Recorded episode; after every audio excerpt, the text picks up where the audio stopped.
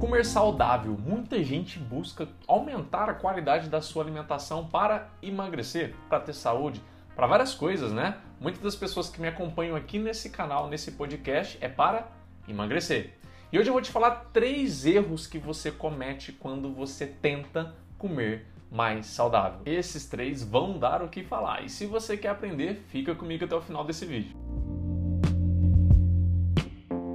Se você é novo por aqui, prazer, eu sou Rafael Frato, eu sou nutricionista e coach, especialista em ajudar as pessoas a emagrecerem sem dieta nenhuma. Aqui nesse canal você vai perceber que muitos dos vídeos vão te ajudar com estratégias comportamentais, neuroemocionais, inclusive até de organização, né? Muitas vezes aí no seu dia a dia para te ajudar a emagrecer sem dieta. Se essa maneira mais abrangente de trabalhar o emagrecimento faz sentido para você, não se esqueça de se inscrever aqui abaixo no canal. E se você está me vendo pelo Instagram, não me segue ainda, não perca tempo, vai lá, me segue, que toda semana tem vídeo novo aqui para você. E agora vamos ao que interessa. Se você está buscando, se você já buscou alguma vez melhorar a qualidade da sua alimentação. Ah, vou comer mais saudável, vou buscar comer mais saudável. É bem provável que pelo menos um desses três aqui você já cometeu.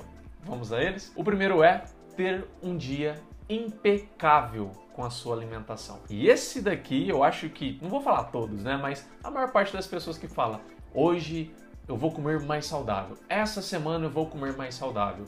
Na cabeça dela ou dele está falando assim: "Eu vou comer lanche por lanche, refeição por refeição certinho. Não vou errar em nada". E muito cuidado com essa mensagem que você dá para sua mente.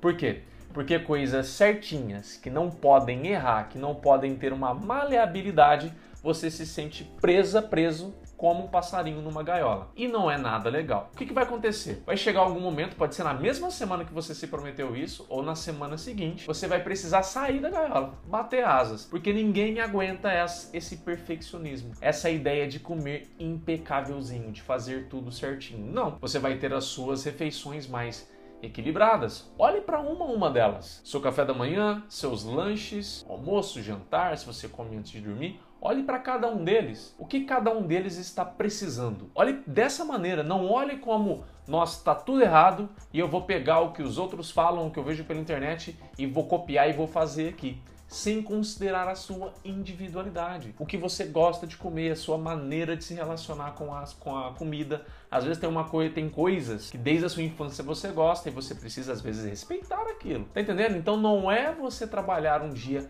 perfeitinho que você precisa comer certinho. Tira isso da sua cabeça que você vai se sentir muito mais leve e muito mais capaz de lidar com a comida, de se relacionar melhor com ela. E fazendo ponte com esse primeiro erro, nós temos o segundo, que é quando você quer o quê? Cortar aquilo que você gosta. Tá apaixonado em refrigerante? Vou cortar refrigerante. Se apaixonado em chocolate branco, vou cortar o chocolate branco. Se apaixonado por cerveja, vou cortar a cerveja. Quando você corta algo, pega uma criança, por exemplo, pega alguém que você vai lá, pode ser a criança é normalmente que a gente enxerga isso melhor, mas pode ser qualquer, qualquer outra pessoa. Gosta muito de uma coisa, toma dela, tira dela, proíbe ela de fazer. Como que ela vai se sentir? Mal, ranzinza, triste, com raiva, vão surgir todas essas emoções em você. Aquilo que você tem de relação com uma comida, talvez você sempre quando você ficava mal, estressado, preocupada, corria por uma comida, você desenvolveu uma relação desarmônica, desequilibrada com aquele alimento, mas há uma relação emocional ali. Se você corta, como que fica essa, essa relação? Vai criar um vazio emocional gigantesco em você. Então, o que é melhor você fazer ao invés de cortar a comida? É você reequilibrar ela e começar a fazer formas alternativas para reequilibrar emocionalmente. Muitas vezes você se acostumou a simplesmente trabalhar essa, essa questão de recompensa, anestesia, né, de não querer se preocupar com ansiedade, com, uma, com alguma coisa, tudo com a comida. Mas e se você criasse formas alternativas? Se você criasse formas diferentes de fazer isso? Sei lá, por exemplo, atividade física, uma leitura, normalmente são atividades que você normalmente esquece do momento presente e foca naquilo de uma maneira muito especial. O livro, se for um livro que você gosta, você se adentra nele. Na atividade física, você sente todas aquelas sensações físicas e emocionais da atividade física. E isso pode te ajudar o quê? A justamente ter formas alternativas, formas diferentes de você não ficar indo só para comida, né? Neutralizar sua, suas frustrações, essas coisas na, na, comida. Mas a ideia que você precisa sempre se lembrar é que se eu corto algo que eu gosto, eu vou ficar com esse vazio. E eu não posso ficar com esse vazio. É muito melhor você trabalhar reduções, ao mesmo tempo que você trabalha formas alternativas de tentar contemplar complementar o que aquele alimento fazia por você. Então você sempre corria para o chocolate se você estava triste. Busque fazer outras coisas que te deixam feliz quando você estiver triste, por exemplo. Mas você não quer dizer que você vai deixar de comer aquilo que você comia quando estava triste. Porque a culpa não é comida, não, a culpa não é da comida, entendeu? A culpa foi sua, foi minha, que a gente deturpa, desequilibra essa relação. A gente joga para a comida a responsabilidade de nos equilibrar. E é isso que atrapalha. E para finalizar, ter dia do lixo. E se você for parar para perceber, esses três erros eles andam juntos, não tem como estar separados. Se você quer ter uma semana perfeita alimentar, é bem provável que você vai sair cortando as coisas que você gosta.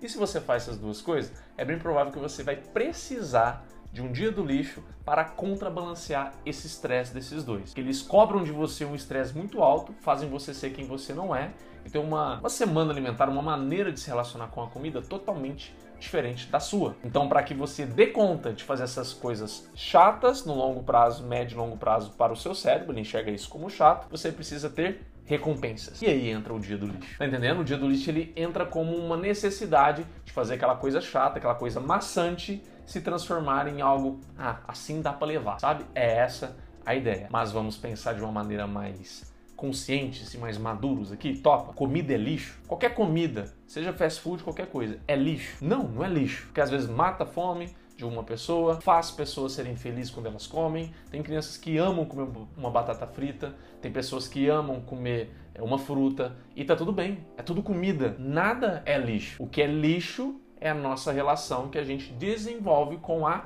comida. É a nossa relação que eu estava dizendo que eu preciso dela para fugir daquilo que eu não consigo lidar sozinho, sozinha, ou que eu de fato não quero lidar. Eu fico buscando band-aid, anestesia, para suportar aquilo e ficar empurrando com a barriga muitas vezes. Quantas pessoas são é, muito tristes em um relacionamento, em um trabalho e precisam da comida e da bebida para conseguir conviver com aquilo? A culpa é da comida ou é a culpa é da pessoa que ignorou isso e simplesmente jogou para a comida ou para a bebida a função de torná-la mais feliz? Há um apego emocional aí. Nenhuma comida engorda, nenhuma comida emagrece. O que engorda, o que emagrece é a relação que você desenvolve com a comida. Então, o que eu aconselho é você, não precise de, de dia do lixo, não precise ficar cortando comida, não precisa ficar querendo dia perfeito nenhum.